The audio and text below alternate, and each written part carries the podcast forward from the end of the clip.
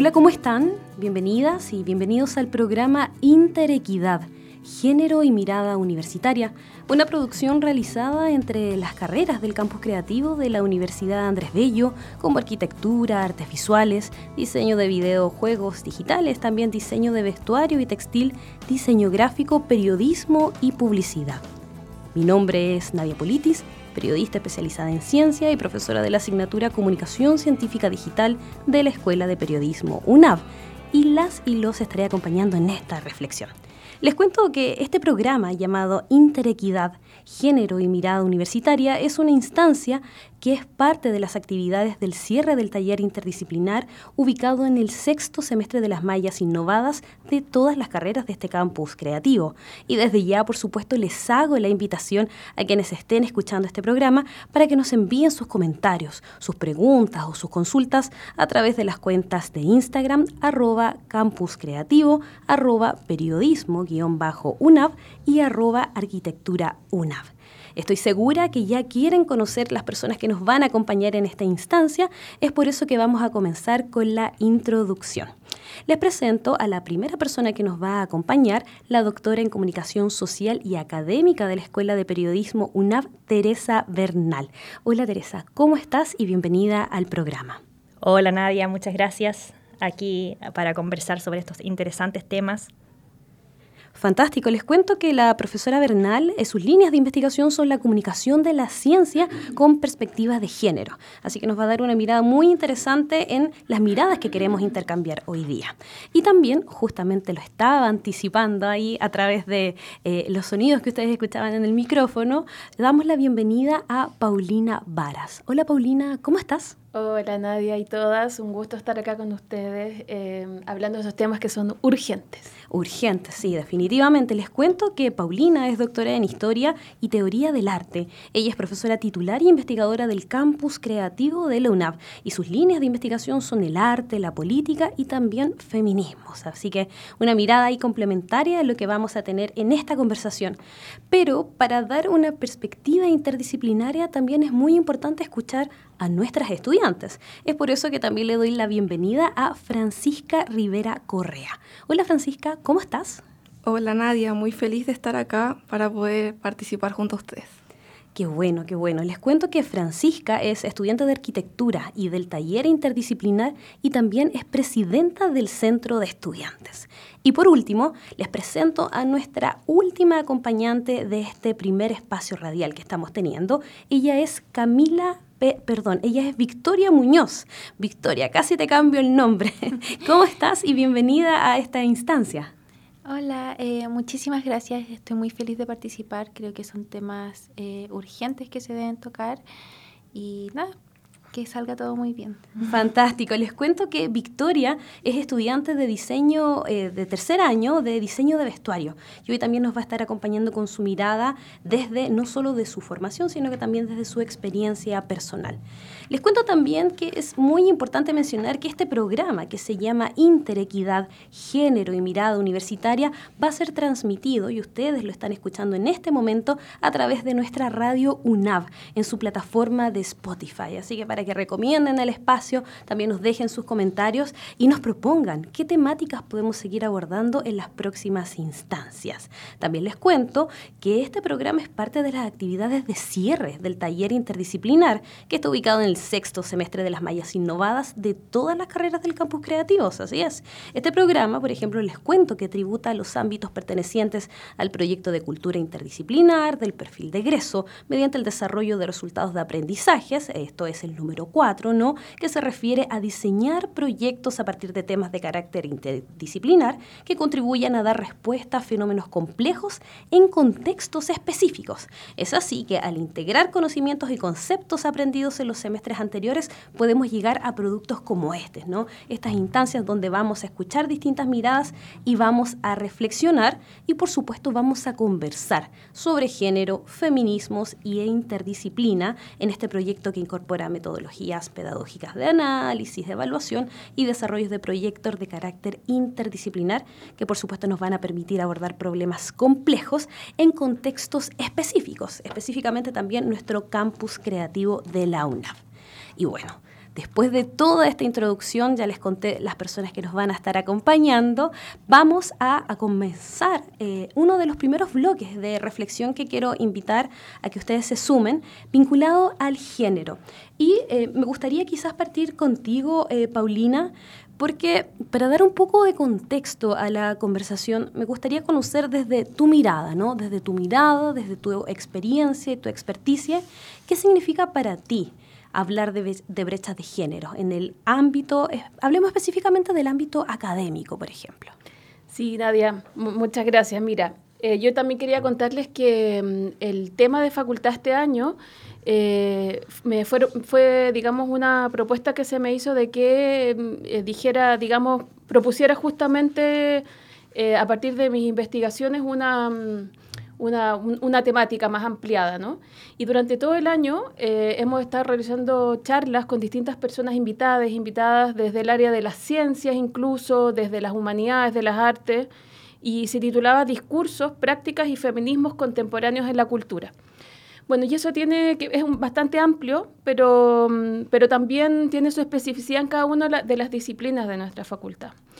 Eh, y también de, de, obviamente, de disciplinas fuera de la facultad, porque la idea justamente era pensarlo interdisciplinariamente. Y me parece muy importante lo que, lo que tú dijiste, la interdisciplinariedad no, no es solamente en términos de temas entre iguales, sino que es fundamental también poder producir una reflexión del arte interdisciplina con distintas personas dentro de nuestra facultad, es decir, con las estudiantes, ¿no es cierto? O sea, no sirve que hablemos solo entre académicas, académicos sobre la interdisciplina, es algo que se produce de manera mucho más articulada.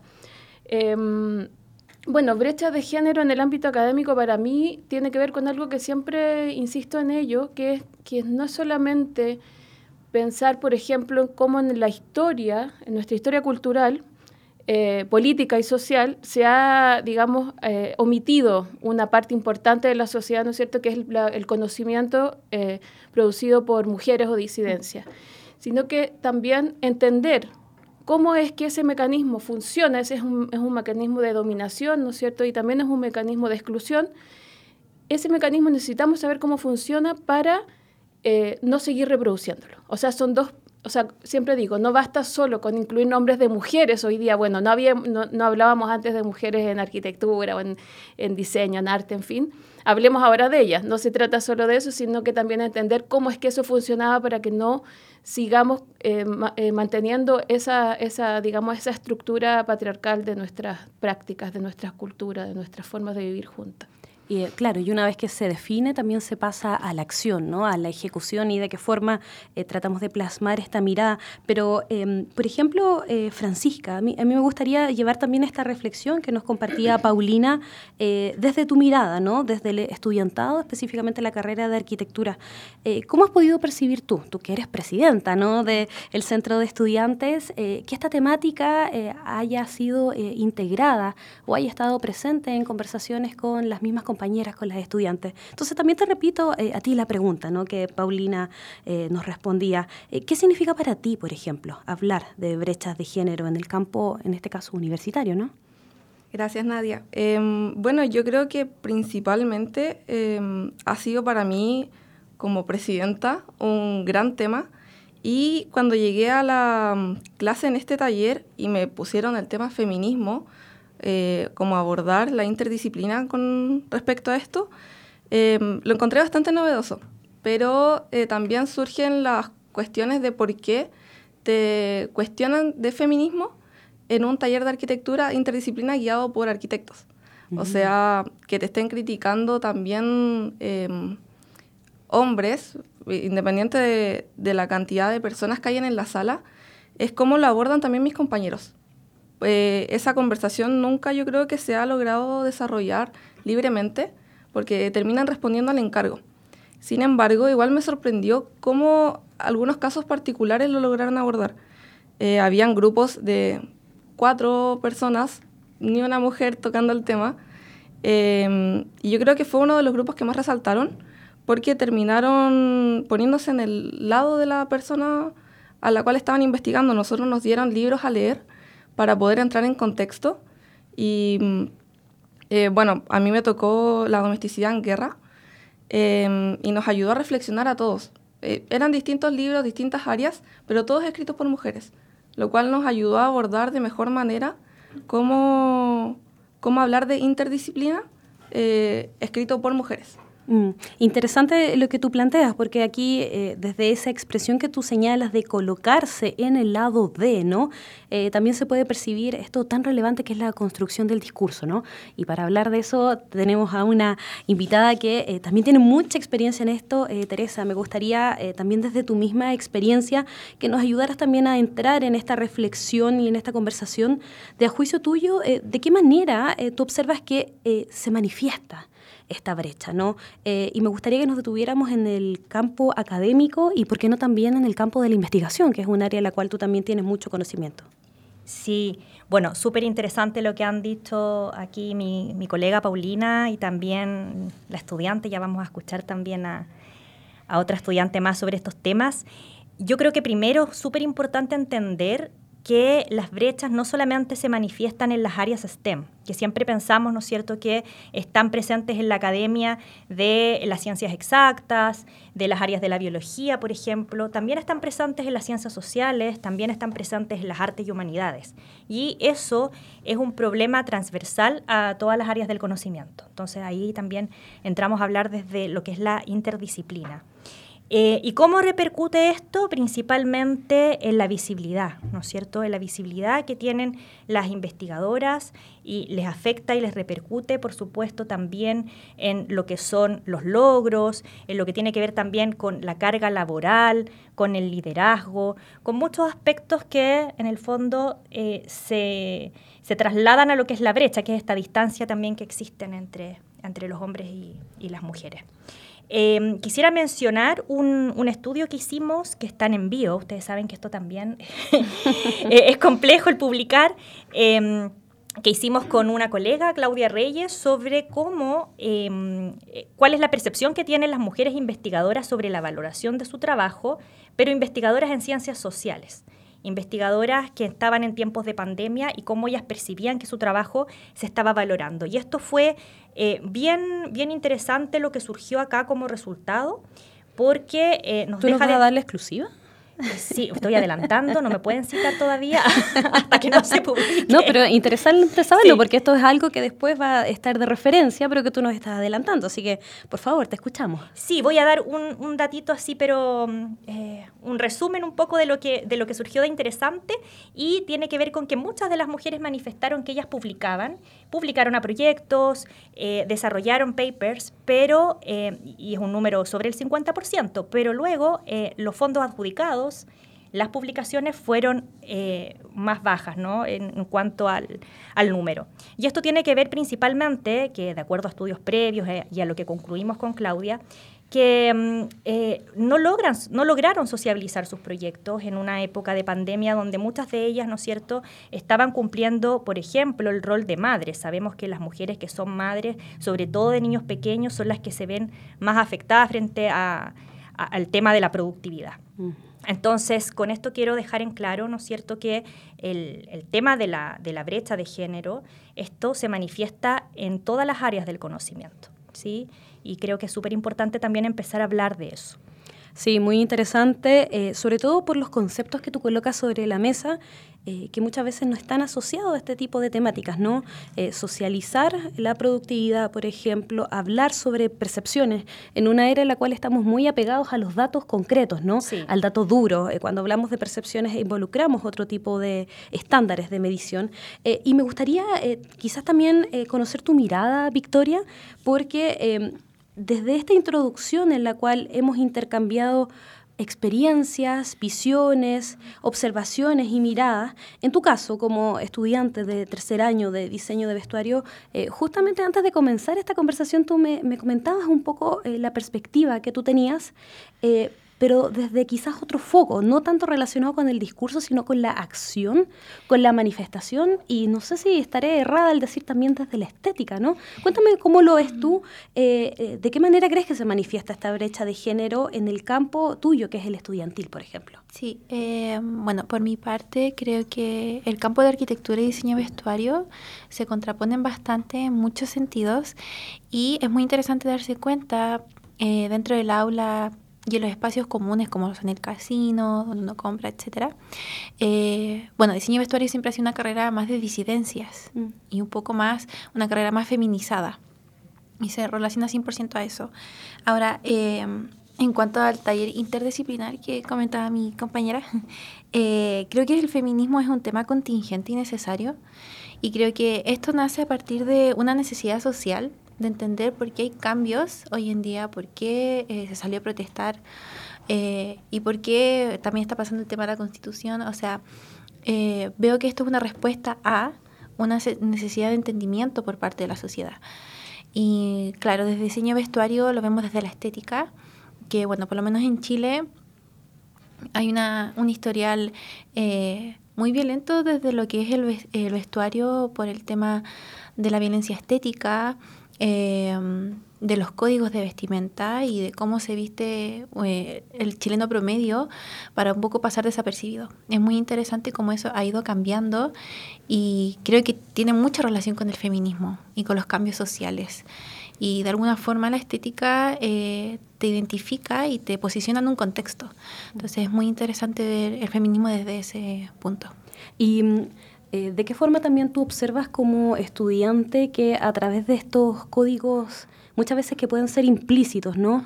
Se hace un manifiesto o un discurso a través del el tipo de eh, elementos que se utilizan en la vestimenta, el tipo quizás de marcas que se privilegian o el tipo de mensajes que uno puede llevar a través de eh, una decisión tan trivial que a veces uno tiene todos los días en la mañana, que es qué utilizar cuando estamos recorriendo las calles de Santiago. ¿Cómo lo observas tú desde tu experiencia personal y quizás con tus compañeras de carrera también? Sí, bueno, yo por lo menos desde mi persona, eh, yo ocupo en mi vestuario como una herramienta de comunicación. Eh, de alguna forma me libera y me gusta salir un poco del estándar con fin de provocar este pensamiento de por qué se habrá puesto eso, eh, con fin de, causar reflexión en el otro y también lo veo mucho en mis compañeros. Muchos de mis compañeros son hombres cis y usan faldas, por ejemplo. Y esto es con fin de, claro, eh, dar a entender que estamos fuera de las normas, de, la normatividad y de la heterogen, desde lo desde lo heteronormado, por decir así. Mm, no, mm.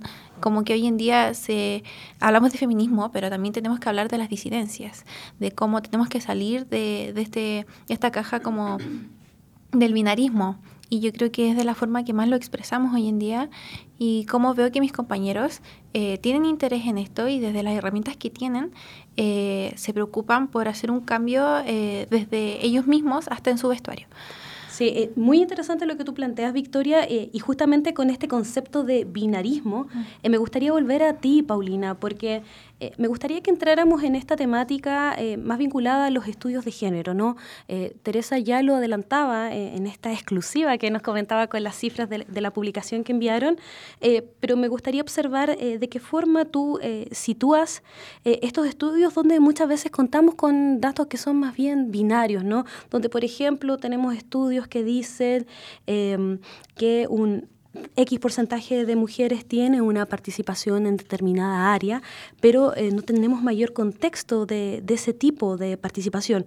O finalmente el, entorno que rodea eh, esa estadística, ¿no? Teresa lo, hablaba muy bien a, partir de esta socialización, de esta percepción. Entonces, me gustaría em, conocer de qué manera, por ejemplo, tú consideras que los estudios han visibilizado la brecha de género en, en tu disciplina, por ejemplo, eh, pero ¿qué crees que faltaría, no? ¿De, qué forma podríamos acercarnos más a través de estos estudios, donde muchas veces son solo cuantitativos, ¿no?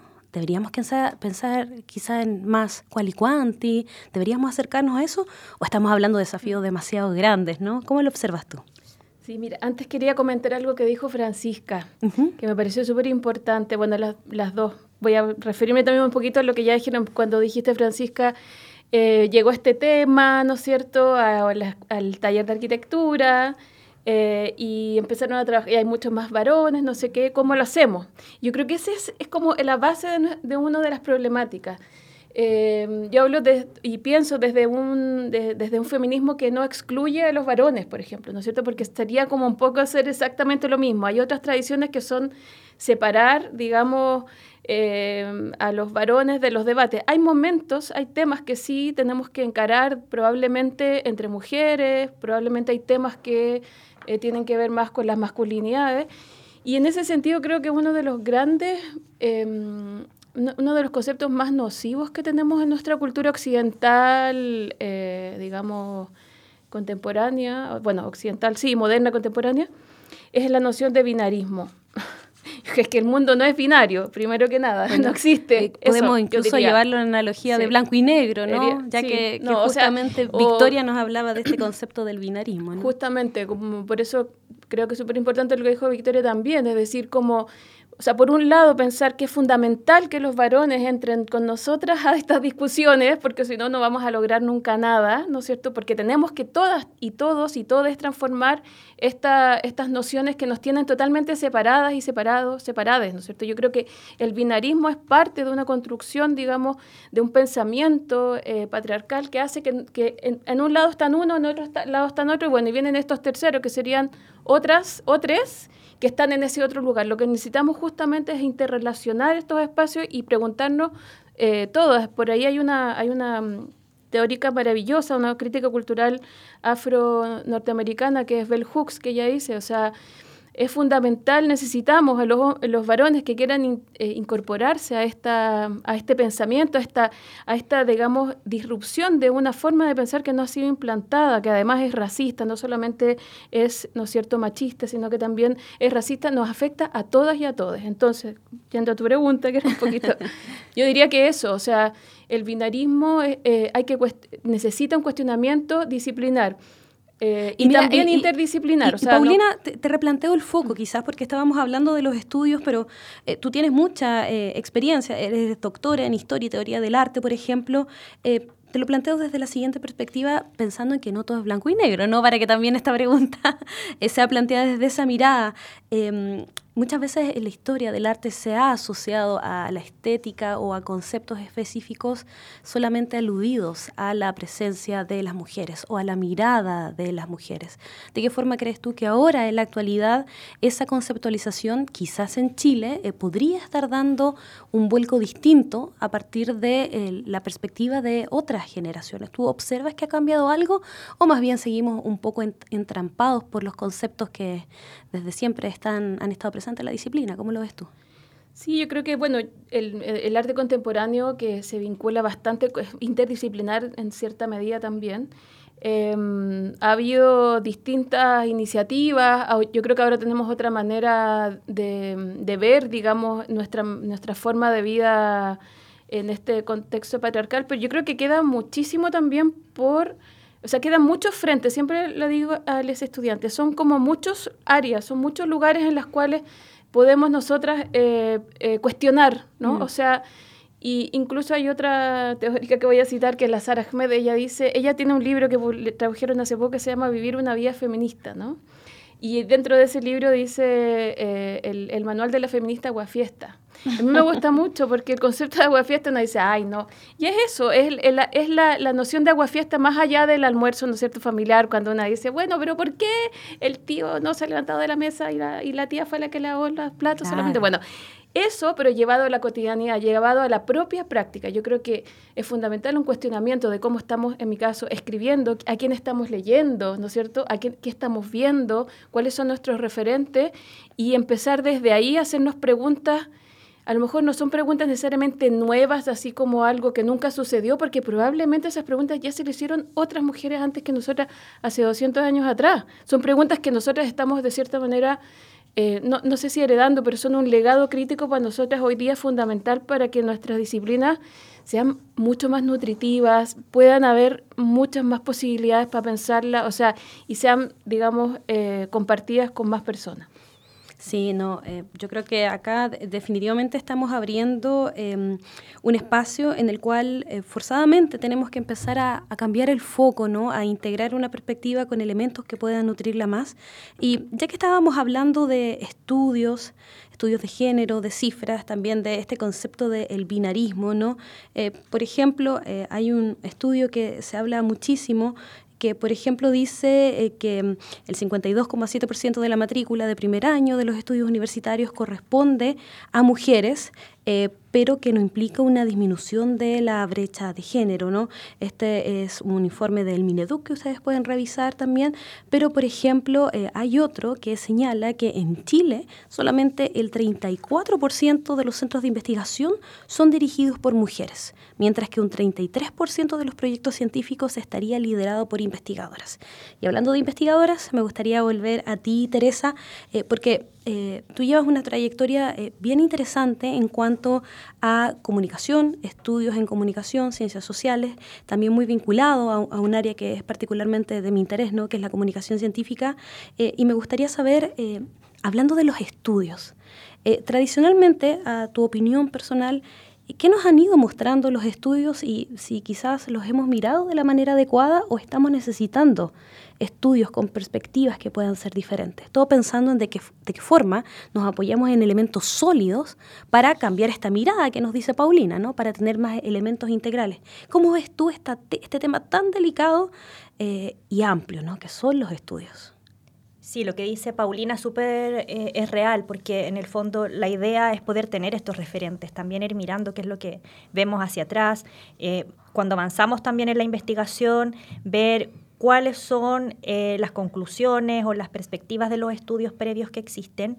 Y en el campo de las comunicaciones, como tampoco nosotros tenemos una amplia gama de, investigación y publicaciones, porque la, investigación en comunicaciones es más bien reciente, pero sí desde el punto de vista de estudios relacionados con el género, con perspectiva de género, sí hemos podido tener... Eh, un resultado o una discusión que es bien interesante que tiene que ver con las fuentes expertas y la brecha mm. que ahí existe. Em, ya previo a la pandemia, yo hablo de la pandemia porque también la pandemia marcó un precedente en cuanto a eh, los resultados de estos, de estos estudios que tienen relación justamente con cómo se visualiza o se visibiliza a las mujeres. Y esto también llegó con mayor fuerza a los medios de comunicación, a las redes sociales. Fue un tema que se empezó a visibilizar con más fuerza y que empezó a encontrar a muchas personas que compartían esta sensación, ¿no? Entonces no era algo que una persona decía, quizá me está sucediendo solo a mí, sino que fue un sentimiento colectivo. Eh, Teresa, y para las personas que quizás no estén tan eh, interiorizadas con el concepto periodístico, ¿no? Que para nosotras es bastante común, ¿a qué nos referimos cuando hablamos de fuentes expertas? Ya, cuando hablamos de fuentes expertas tiene que ver, ¿no es cierto?, con aquellas personas que son utilizadas para dar lo que llamamos esta cuña, ¿no? Es aquella información que es relevante dentro de la noticia y que también es, eh, son personas, en este caso voy a hablar de fuentes expertas, como personas, ¿no es cierto?, que tienen los conocimientos necesarios para poder complementar la noticia entregar la información que sea relevante. Y por otro lado también... Eh, están las fuentes académicas dentro de los estudios al menos que, que, yo he trabajado, que son aquellas fuentes que provienen, ¿no es cierto?, del ámbito universitario. Entonces, entendamos a las fuentes principalmente como aquellas que nos entregan la información y nos permiten complementar y dar rigurosidad también a la noticia. Entonces, la selección de estas fuentes es muy importante porque si no seleccionamos a las fuentes adecuadas, los expertos que realmente corresponden a las áreas del conocimiento que necesitamos tratar, ya sean desde la política, desde la medicina, desde las distintas líneas de, eh, la noticia, eh, si, no las seleccionamos correctamente, podemos lógicamente caer en, un problema de rigurosidad también dentro de, lo que es la nota periodística. Em, y se han estudiado, mm, eh, hay investigaciones previas, que no son muchas a nivel iberoamericano, que hablan justamente de cómo se manifiesta la brecha de género en las fuentes y que lógicamente nos muestra, ¿no es cierto?, que las fuentes masculinas son predominantes. Esto es algo que lo dicen estudios previos, no lo digo yo. Y en Chile esto no se había realizado, entonces ahí es donde eh, decidí meterme un poquito en este tema, investigar qué es lo que estaba pasando y nada hacía presagiar que también nos encontramos frente a este panorama. Em, y efectivamente, esto eh, que nos muestra, digamos, bueno, resultados recientes de este estudio que, eh, que dejan evidencia que existe una brecha de género en estas fuentes, tanto expertas como fuentes académicas, nos da a entender que hay un rol muy importante desde la formación periodística, porque en la formación periodística es donde nosotros podemos hacer que los estudiantes realicen ejercicios de búsqueda de la fuente con perspectiva de género. Podemos inculcar también la necesidad de eso, porque los estudiantes de hoy van a ser los editores de mañana. Por lo tanto, si no hacemos ese ejercicio en el aula, ya sea como lo decían las estudiantes recién eh, en arquitectura, también para después el ejercicio profesional o en el diseño, eh, es fundamental el trabajo que se hace en el aula y a veces nos olvidamos de eso. Y por otro lado, también es eh, cómo estos resultados de investigaciones que nos muestran estas brechas de género le, le pueden hacer un clic a las investigadoras, de decir, oye, eh, es súper necesario que nos visibilicemos, que sepamos que tenemos valor, y que abordemos estos temas sin vergüenza, porque también hay un tema que el síndrome de la impostora existe. Las mujeres a veces se sienten menos capaces para responder a los medios de comunicación y le piden a su compañero, al colega. Muchas veces también está el factor tiempo, mm. porque hay muchas mujeres que no pueden ser fuente experta porque tienen que ir a buscar a su hijo al colegio, porque tienen que desarrollar algunas funciones domésticas. Entonces, ahí hay varios factores que juegan en común. ¿Tú te has sentido a veces eh, en esas circunstancias donde te han pedido ser fuente experta y tú has dado un paso hacia atrás? Claro que sí. Ah, ¿y, qué has hecho al respecto? también. ¿Tú también? ¿También, Paulina? es que son fenómenos eh, comunes. Perdón. No, que sí, son fenómenos, o sea, eh, a, pesar de que nosotras estamos interesadas y trabajamos en esto, son cuestiones fundamentales. O sea, por eso que el trabajo también de cuestionamiento, perdón, que me alejo del... no, no te preocupes, ahí estábamos haciendo el gesto técnico, ¿no? Para que ustedes puedan tener la mejor calidad de Es la emoción de la conversación. La emoción. No, por, supuesto. No, porque eso, por eso es fundamental también una misma preguntarse en qué medida reproduce o no reproduce estas cuestiones, ¿no? Sí, mira, y ese punto que tú dices yo encuentro que es muy clave y me gustaría eh, volver a ustedes, ¿no? Francisca, Victoria, desde la mirada de las estudiantes. Y en tu caso, eh, Francisca, eh, me gustaría saber si en tu experiencia personal has tenido esta situación en la cual has accedido a, por ejemplo, material, material bibliográfico referencial o estudios en los cuales eh, por una u otra razón tú te hayas dado cuenta que finalmente los expertos o los datos que se daban eran solamente hombres, ¿no? En las comunicaciones con Teresa lo decíamos que esto es algo que nos sucede todo el tiempo y una ya ha aprendido eh, como a tener esos lentes nuevos que una se va colocando. Pero cuéntame tú desde eh, tu mirada en la arquitectura, porque eso también es un campo interesante que quizás muchas veces no se conversa o no se reflexiona tanto como son los medios, que todos los días criticamos a los medios. Aquí las colegas periodistas nos tenemos que poner ahí el sombrero frente a, esa perspectiva, pero quizás en la arquitectura no tanto, ¿no? ¿Cómo lo ves tú? O sea, desde la arquitectura, eh, partir diciendo que desde hace tiempo se ve como un campo masculino. Eh, no hace mucho se está de a poco igualando un poco el porcentaje de cuántos ingresan, ya sean mujeres o hombres, y eh, cuántos académicos son los dispuestos a enseñarte de forma paritaria. Em, también es un tema el hecho de que tengamos la mayor parte de la docencia em, hombres em, dando clases sobre mujeres, pero eh, es divertido porque te dan referentes para leer femeninos, pero después cuando nosotros pasamos al proyecto vemos puros referentes masculinos puros sólidos. Esos son como los, los más altos niveles que han llegado, son los referentes máximos y la, se ha visto como que la mujer solamente se dedica a la literatura o a la investigación y no, no explotan eh, las grandes, las grandes arquitectas que tenemos acá. Tenemos también docentes que trabajan juntas en talleres, pero también tenemos em, eh, poca participación de forma paritaria en las correcciones que se nos hacen a nosotros. Mm. O sea, ya que tengamos dos personas, o sea, dos hombres corrigiéndonos, ya nos dice qué referente nos van a dar, porque entre ellos mismos se conocen y son nosotros mismos como colegas somos nuestros referentes.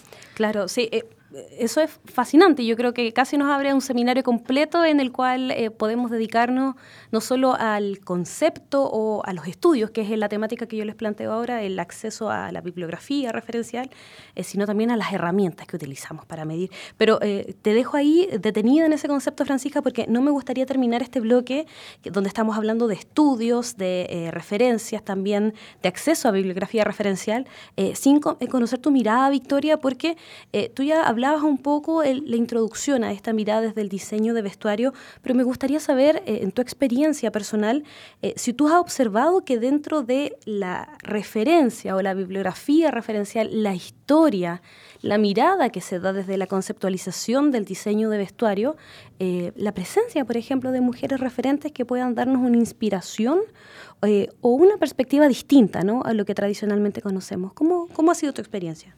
Bueno, eh, nosotros tenemos una clase con la profesora Pia Montalva, no sé si la conocen, ella es eh, una mujer que ha escrito libros eh, específicamente de vestuario y todo, y es un precedente para todos nosotros, nos hace clase de historia y mm, dentro de las cosas que hemos leído, además de sus clases, que son de diseñadoras como Coco Chanel, Iris Van Harpen, eh, Rey Kawakubo, etcétera, que son mujeres que marcan un precedente para todos los diseñadores de vestuario eh, y también eh, muchos hombres gay, como serían Gianni Versace, eh, Karl Lagerfeld, etc. Pero más allá de los diseñadores en sí, hemos, yo tomé una clase que es un taller que uno puede elegir que se llama Comunicación con Perspectiva de Género, que lo hacía la profesora Andrea Pequeño. Y dentro de esa clase pudimos acceder a distintos eh, textos, entre ellos uno que a mí me marcó bastante es eh, Educación no sexista, que es un, una guía de educación y claro, refiere a que eh, entender que estamos en una jerarquización de posiciones es entender que no todos estamos en una sociedad igualitaria. O sea, es decir, finalmente que todos los ambientes tienen eh, niveles de desigualdades. Y creo que a pesar de que diseño vestuario es como un ambiente muy feminizado, como dije anteriormente, todavía hay eh, cosas que se, deben resolver, como son la hegemonía y, y los estándares de belleza que aún se ven muy aplicados en lo que son las pasarelas, en lo que son el diseño, en, el tema de las tallas. De hecho, hoy en día se está haciendo eh, se está tratando de hacer una ley de tallas porque uno va a una tienda y, eres una S y vas a otra y eres una L. Eh, eso termina en TCAs. Entonces, cómo todo esto del vestuario puede provocar distintas cosas y cómo afecta a distintos niveles, eh, partiendo simplemente por una prenda y de un sistema eh, capitalizado y patriarcal. Sí, em, creo que ahí también abres otro punto muy interesante donde finalmente cruzamos la línea de la conceptualización y nos acercamos a eh, un gran tema que es la incidencia, ¿no? La incidencia o el cambio de situaciones o circunstancias que nos rodean a través de un concepto que es bastante conocido, eh, señalado como vinculación, ¿no? Eh, y con esto las quiero llevar al tercer punto, ya acercándonos al cierre de este programa, en el cual em, desde su mirada, cuando hablamos de vinculación, estamos hablando ya de, cruzar la esfera del aula, ¿no? Cruzar un poco los estudios, cruzar la conceptualización y tratar de incidir o de modificar el entorno en el cual nos rodeamos y, por qué no, también poder eh, intercambiar miradas con las personas que están en nuestro entorno. Y eso, por supuesto, lo podemos llevar a los tomadores de decisiones, eh, a los distintos eh, núcleos que nos rodean y, por qué no, también a gobiernos. ¿no? Entonces, hablando desde la vinculación, por ejemplo, Paulina, y también con una mirada observada hacia el cierre de este programa, ¿de qué forma tú crees que se podrían abordar estas temáticas, pero desde el aula y quizás pensando en una vinculación que pueda traspasarlas.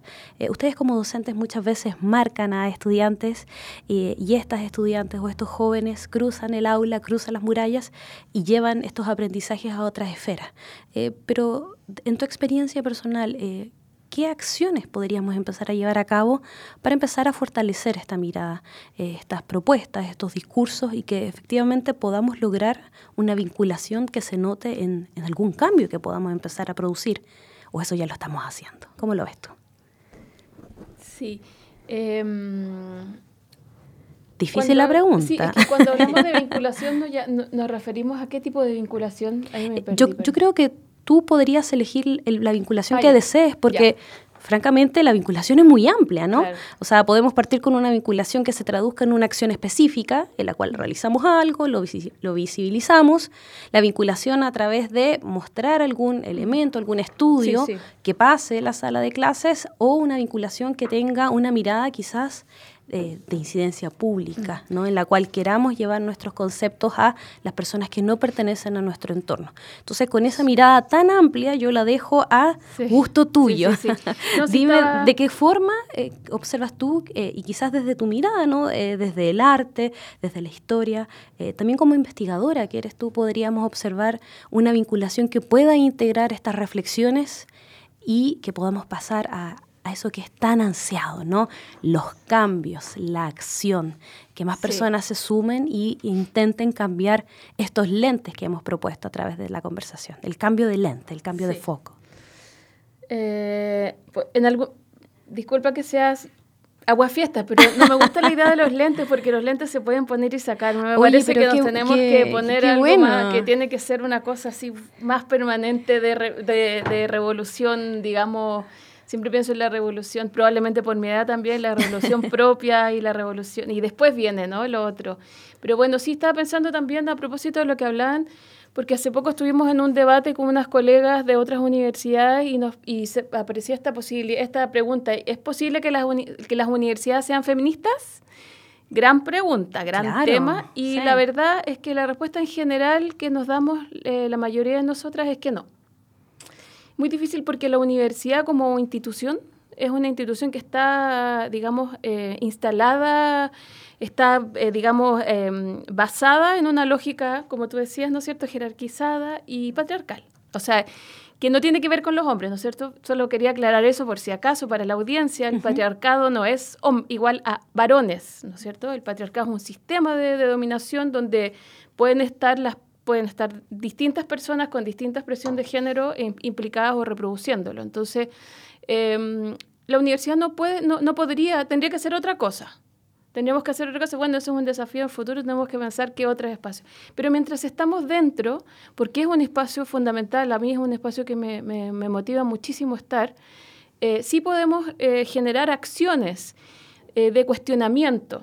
Y probablemente esas eh, acciones de cuestionamiento nos lleven eh, a, a, generar, digamos, otro tipo de iniciativa, otras experiencias fuera. Me parece que sí es vital lo que tú dices, o sea, no podemos dejar, y lo digo como académica, investigadora, no podemos dejar todo esto en el debate entre nosotras, entre las académicas, académicos, ¿no es cierto? Eh, hablar, sí, qué terrible esta situación, sí, qué hacemos, bueno, cada uno se va para su casa. O sea, es fundamental también, eh, y ahí la alianza que se puede hacer, por ejemplo, con estudiantes u otro tipo de personas dentro de las universidades es fundamental.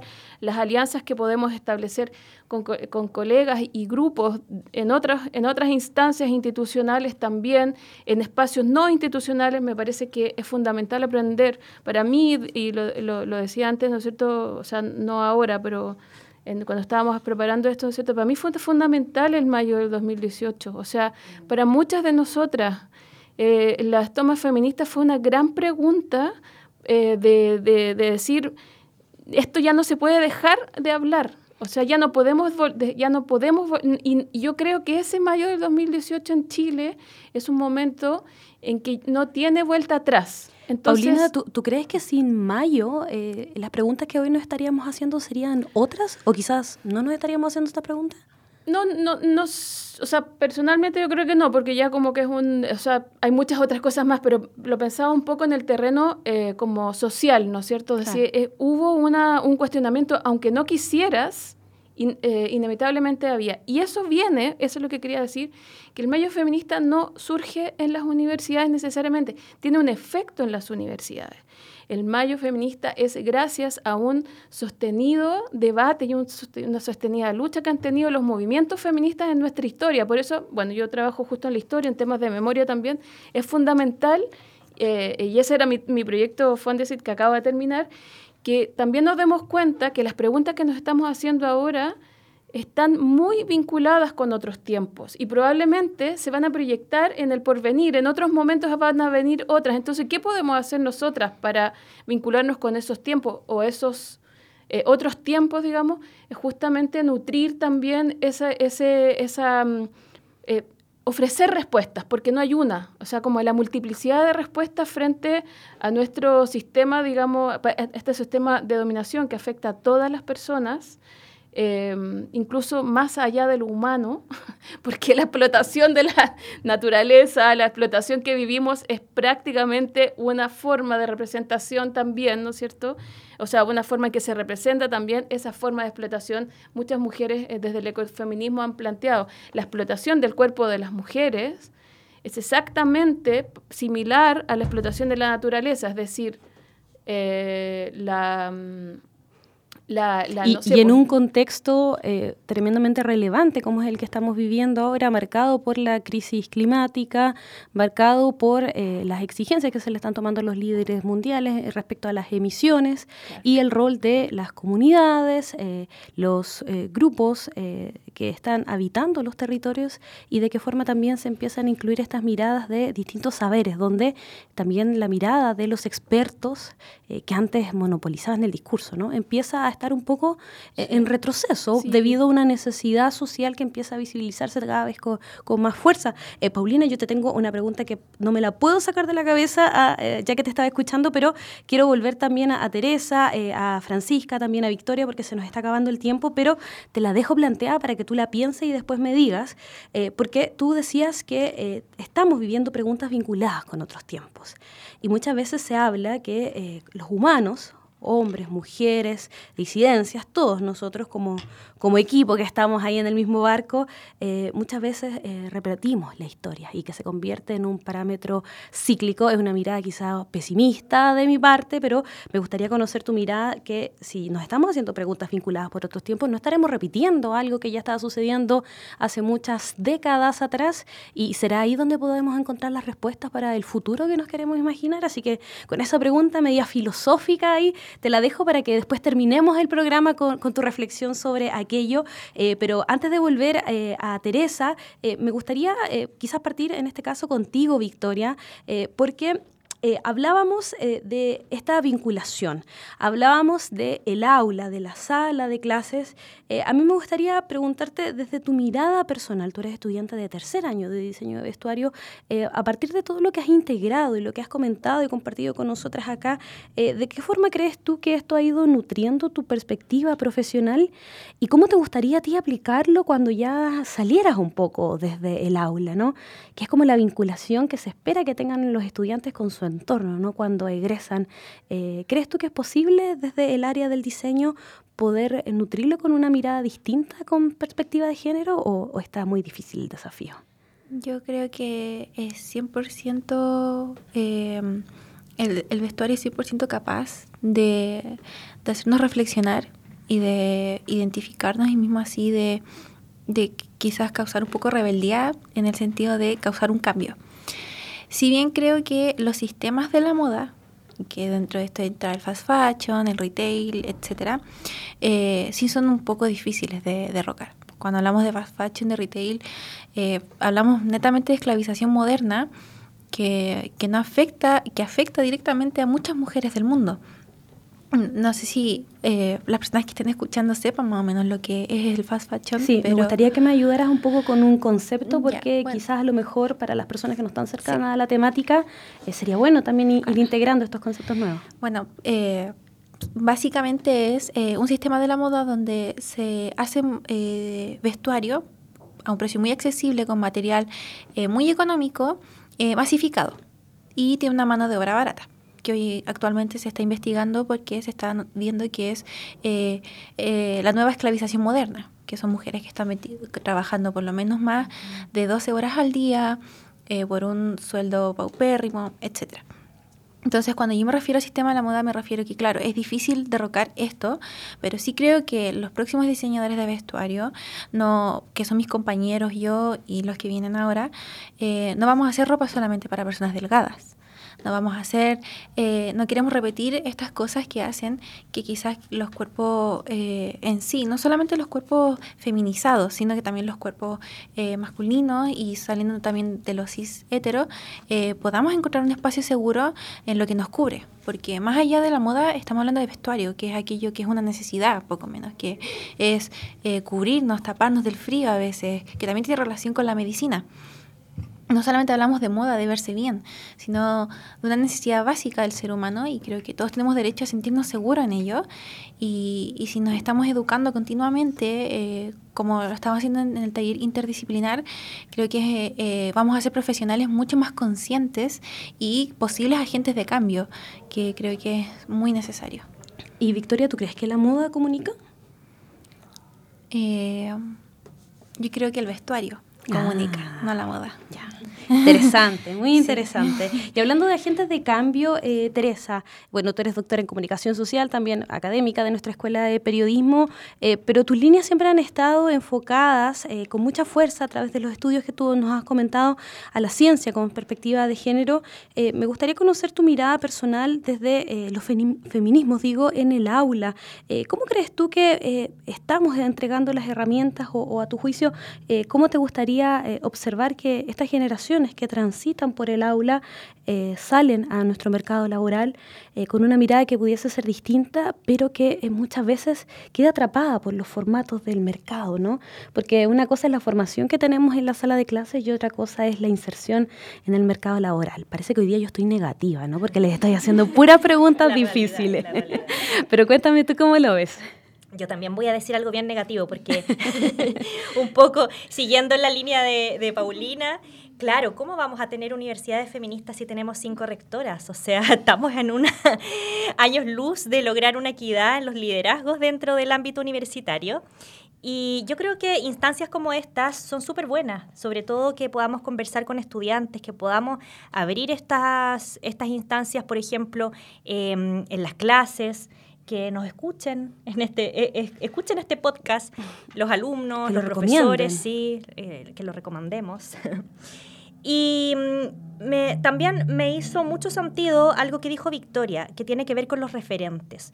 Yo creo que por ahí también es muy importante porque de partida em, en las bibliografías de los programas, de, y hablo de, las distintas asignaturas de las distintas carreras, no solamente en las carreras de ciencias sociales, artes y humanidades, sino que también en las distintas carreras de las ciencias exactas, de, la biología, en fin, también eh, es, importante y necesario que se manifieste una equidad en las referencias bibliográficas porque muchas veces también, como el conocimiento está cargado hacia un lado, por otro lado, también, ¿no es cierto?, em, tenemos que hacer un balance ahí en los referentes que tenemos, en, aquellas personas, ¿no es cierto?, que nos van inspirando dentro del, ámbito del, conocimiento. Hace poco tuvimos una preconferencia del Congreso INCOM, donde abordamos estos temas con mujeres de investigadoras en comunicaciones. La verdad fue una instancia muy bonita porque vinieron aquí a la universidad muchas mujeres investigadoras en comunicaciones interesadas a plantear estos temas, a reflexionar sobre estos, estos temas y no em, pensando en quedarse con la información hacia adentro, sino que con la idea también de que podamos reflexionar de cómo mejoramos estos aspectos en el aula. Y aquí no me las quiero dar de coach, pero sí decir que lo que necesitamos también es visibilizarnos sin miedo al qué van a decir, porque muchas veces tenemos vergüenza, miedo, qué van a decir, de contar lo que hacemos a través de nuestras redes sociales, de contarles a otros lo que hemos hecho, y creo que ese es un, un miedo, una barrera que tenemos que romper, porque de esa forma nos van a conocer también. Entonces, partir por ahí, porque nosotras podemos ser referentes, también a nuestras referentes, darlas a conocer, dar a conocer el trabajo de nuestras colegas, de nuestras investigadoras, en el caso de ustedes, de sus compañeras también, de aquellas cosas que están haciendo. Y, como dice Paulina, además, no excluyente a los hombres. O sea, es decir, esto no, no se trata de que nos visibilicemos por sobre, sino que se trata de que la balanza esté bien inclinada. Mm. de eso se trata. Claro, y eso quizás también eh, parte con este cambio, ¿no? En el cual siempre tengamos que hacer este ejercicio forzoso de pensar un poco en el equilibrio de fuerzas, ¿no? Equilibrio de fuerzas que parte por la visibilidad. Y Javiera, eh, ya, o sea, perdón, Francisca, para, para terminar, eh, Teresa hablaba de los referentes, ¿no? Y demostrar lo que estamos haciendo. me gustaría, si nos pudiese decir brevemente, ¿no? Porque ya estamos al cierre del programa, ¿cómo crees tú que desde la mirada de la arquitectura eh, podemos avanzar en eso, ¿no? Quizás algunas recomendaciones bibliográficas de, eh, las expertas que decía Teresa nos puedas dar también para que nos quedemos con información para estudiar después en la casa. O sea, yo creo que mm, eh, primero agarrarme de lo último que mencionaste, eso de que los agentes del cambio y que estamos a años luz de generar algo, yo creo que no es tan así, porque ya nos estamos enfrentando a un cambio, estamos tomando decisiones, nos estamos haciendo visibles de a poco. Em, particularmente me estoy atreviendo a cosas que antes encontraba muy difícil o que eran muy cuestionables en mi área. Entonces, em, partir intentando ser un referente para mis compañeras, em, es, importante en nuestra área sentirnos súper apoyadas, ya que, como dije anteriormente, es un área masculina, como se ha visto eh, hacia atrás, pero em, ser parte, o sea, atreverte a hacer cosas, eh, yo creo que es el mayor referente que podemos tomar entre nosotras. O sea, ocuparnos a nosotras mismas para apoyarnos y también para enseñar a, nuestros compañeros que a lo mejor creen que pueden estar a un nivel superior o algo así. Yo creo que no, que juntos estamos aprendiendo y que esta es una generación que va a generar un cambio en realidad y hay que tener paciencia, porque en algún momento vamos a llegar a esos puestos y vamos a generar los cambios que estamos esperando ahora. Me encanta esa mirada, Francisca, porque pareciera que nosotras pusimos ahí la tecla oscura, eh, pero tú nos traes esperanza, nos traes luz. Y ya nos quedan tan solo un par de minutitos y quiero eh, terminar este programa que se llama Interequidad, Género y Mirada Universitaria contigo, Paulina. Te dejé la difícil misión. Eh, ¿Podemos repetir la historia? Somos cíclicos, nos estamos haciendo preguntas vinculadas con otros tiempos. ¿Cómo podemos terminar este programa de conversación? con esta mirada positiva que nos plantea Francisca eh, a través de esta herramienta tan interesante que es la historia, ¿no?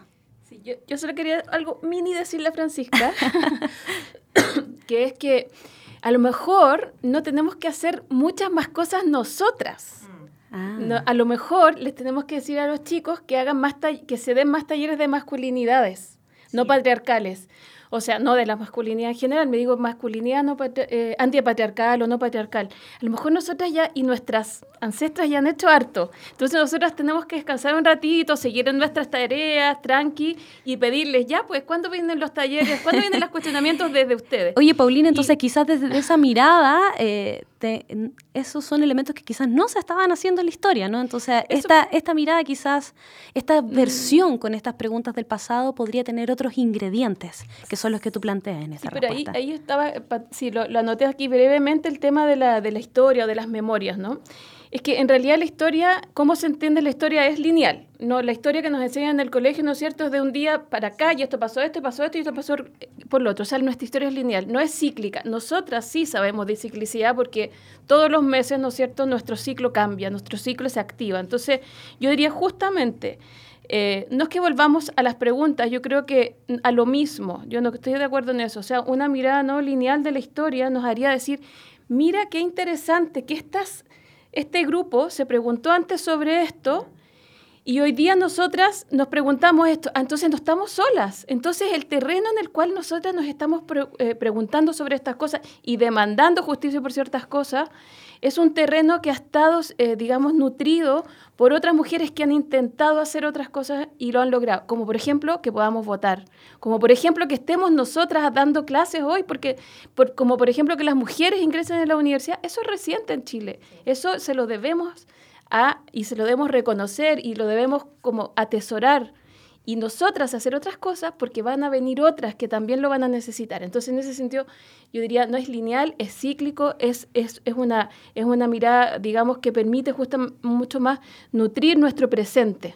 Eso sería un poquito más. No, me, encanta, me, encantó el punto y yo creo que con esto nos quedamos más que inspiradas, ¿no?